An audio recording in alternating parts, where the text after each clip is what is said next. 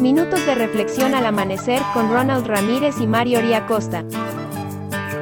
Episodio de hoy, los últimos años de su vida. Bendito eres tú, Señor, Dios nuestro, soberano del universo, porque cada día es una oportunidad para agradecerte por tu gran bondad.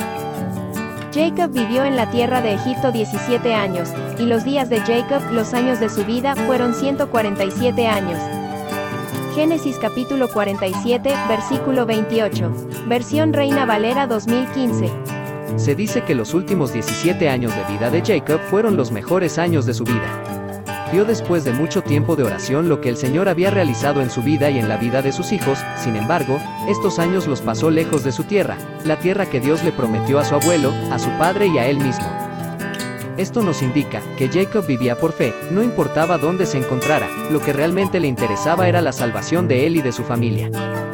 Hoy Jacob todavía vive, ya que estamos recordando lo que fue su vida y aprendiendo de su fe auténtica, su amor y fidelidad al Señor, y esto ha sido así a través de todas las generaciones. Hoy mi padre alcanzó la edad de 70 años, desde marzo del 2018 se encuentra en el hermoso y bendecido país de Uruguay y aunque no es el lugar de su nacimiento, es mi deseo que los años que aquí pase sean los mejores de su vida. Todos los años de oración y estudio de la palabra que ha tenido, pueden llegar a ser una verdadera transformación en su vida y en la de su familia y con su ejemplo y testimonio pueden llegar a ser de ayuda para que otros puedan conocer al Señor y obtener salvación. Que nuestra vida sea un testimonio vivo del amor de Dios. Que el Eterno te bendiga y te preserve, que el Eterno ilumine su rostro hacia ti y te otorgue gracia, que el Eterno eleve su rostro hacia ti y ponga paz en ti.